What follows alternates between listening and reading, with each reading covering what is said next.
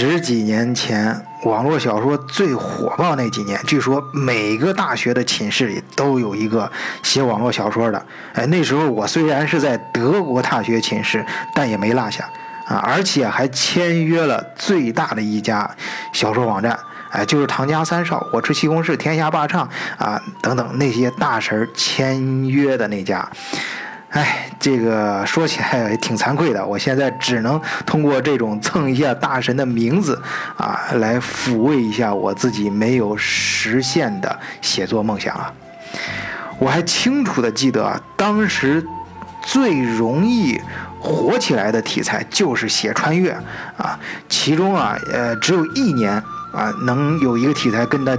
旗鼓相当，就是《鬼吹灯》呃，《盗墓笔记》他们引领的那个盗墓题材，啊，写这种题材的那年啊，只要坚持，你就能出版，啊，看这种题材那些读者啊，一个个都想自己家里有把洛阳铲，没事在地下弯两下，反正就到这程度，啊，嗯，不过啊，其实在我看来，呃，这个所谓的呃这个盗墓题材也是穿越题材的一种形式，啊，就是猛一下到一。一个陌生的、完全陌生的世界，而且是对自己能让自己发财的，呃，能够满足自己意淫的这种世界。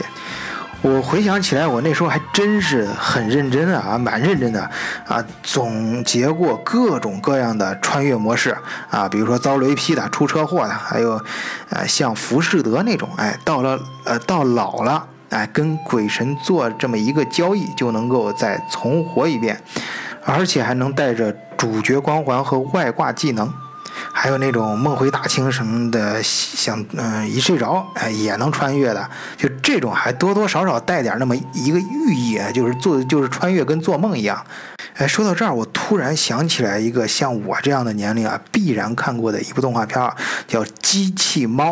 哎，那个动画片特别长，哎，我印象中就就好像就就没有看完过。但是我听说啊，我听说最后一集就那个康夫啊，对，有的地方叫什么大熊啊，就他他他。最后一集是演的他突然醒来，发现之前发生的一些都是一场梦啊！机器猫只有在他的梦里才有。哎呀，我一直都没敢看。我自从我听了这消息，我不知道听友有没有看过啊？反正我真的是不敢看，我怕这毁坏了我童年美好的回忆。因为像机器猫啊、圣斗士星矢啊、柯南啊、聪明一休这些动画片承载了我们这代人童年太多太多的东西啊！我不管，反正我情愿相信那是真的，都存在过。相对于把它说成一场梦，我更愿意相信。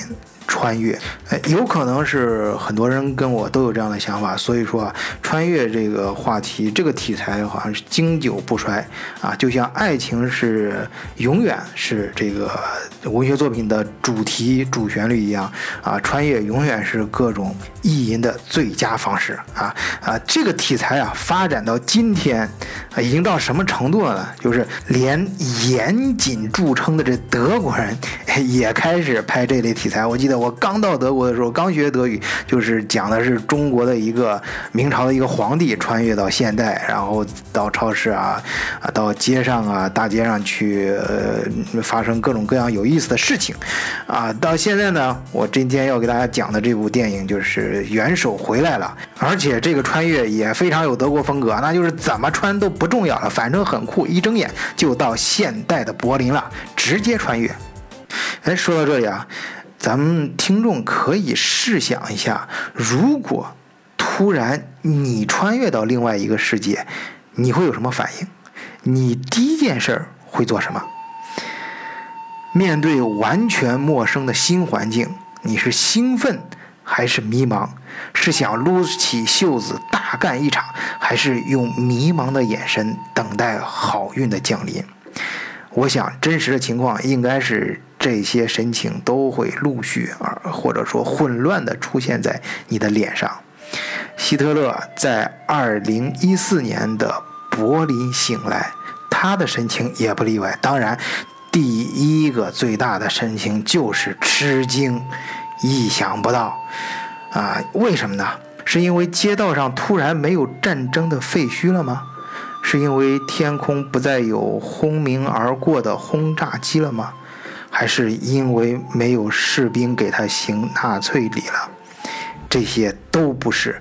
让元首吃惊的是，这些德国人怎么还活着呀？老子当年给你们创造了最强大的军队、最厉害的武器，你们还是打输了战争，把老子亲手缔造的第三帝国都给输进去了。你们居然还有脸活着？这时候啊，一个穿着红马甲的德国屌丝小青年，在拍三个小孩踢球。哎，他想整出这么一个纪录片来挽救啊这个平民社区的孩子们的梦想，同时也挽救他自己的职业生涯。他在最精彩的年龄却混得一塌糊涂，可以说是屌丝中的 loser，loser 中的屌丝。而且这哥们儿智商还有点问题，搞新闻的碰到希特勒这么一个大的。负面的 IP 啊，居然还盯着一个皮球拍这三个小孩的臭脚丫子。嗯，好吧，我们就叫他小马甲吧。元首啊，就是元首。他这个醒来之后啊，捋了捋这个方便面一样的头发，平复了一下恨德国人不成钢的。悲愤情绪，啊，他立刻就知道自己第一件事应该做什么了。对，哎，就是把自己埋在成堆的杂志和报纸当中，在信息的海洋中尽情游荡。突然来到一个新世界啊！即使这个年过半百的元首，也是无知的小孩。信息就是能让他瞬间长大的超级牛奶。折腾了一夜，希特勒终于明白了自己来到了一个怎样的新世界。没想到德国人不仅没羞没臊的活着，而且还堕落到无法拯救的地步。好吧，看来啊，这上天真的还是还挺挺看得起自己的，又一次把这种不可能完成的任务放到了自己的肩上。好，那就当仁不让。就让我再来霍霍一次日耳曼吧。小马甲拍的那个长长的纪录片啊，当然是没人看了，他只能自己看啊，还有他老妈。最后呢，还是伟大的母爱拯救了他。三个小时的纪录片，唯一有价值的就那三秒钟，哎，就是在他的背景的一角出现了希特勒的那三秒。老妈一句话点醒梦中人，哎，这哥们儿。是 cosplay，也 cos 的太像了吧？那那那这是废话，那那真的，呃，能不像吗？虽然是破衣烂衫的乞丐军装，但是元首的气质依然可以瞬间爆表。小马家终于找到了拯救自己命运的正确方式，那就是集中全部家当，拼命抓住曾经被自己忽略的瞬间。面对小马家，希特勒也没啥好挑剔的，实际上他也没什么挑的。大人物一般都这样，在爬升的道路上，对待每一个人都会用最深情的眼神，啊，让对方都不好意思拒绝自己的信任。虽然在他心里琢磨的是用完之后如何把对方一脚踢开。小马甲自然是小人物啊，真的以为自己是在放风筝，找到了心灵与事业的伙伴，完全没搞明白自己拴着风筝，还是风筝在拴着自己。一趟周游德国的旅行，在小马甲的眼睛里啊，那是网红直播的意外成功；但是在希特勒的眼里，那只是总统竞选前的巡回演说，或者说是元首下基层。心有多大，舞台。就有多大，小马甲的眼中那就是他自己的工作机会，但在希特勒的眼中是整个德国的未来。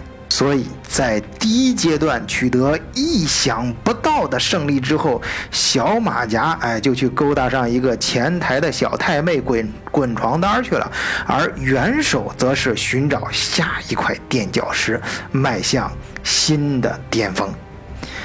我很少见过真正强悍的女人，莱尼·芬斯塔尔。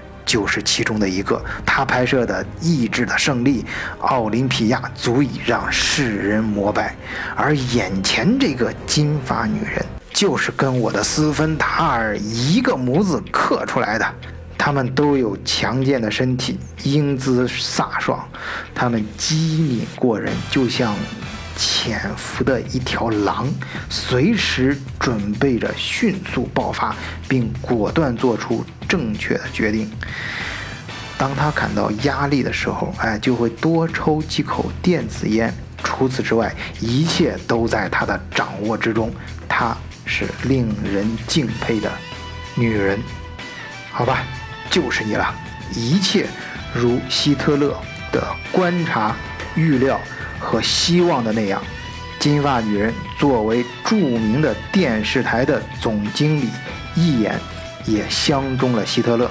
于是，一个如女人一样感性的男人，一个如男人一样大胆的女人，哎，一对完美的 CP 就这样形成了。当然，有人的地方就有江湖啊，有江湖的地方就有人背后捅刀子。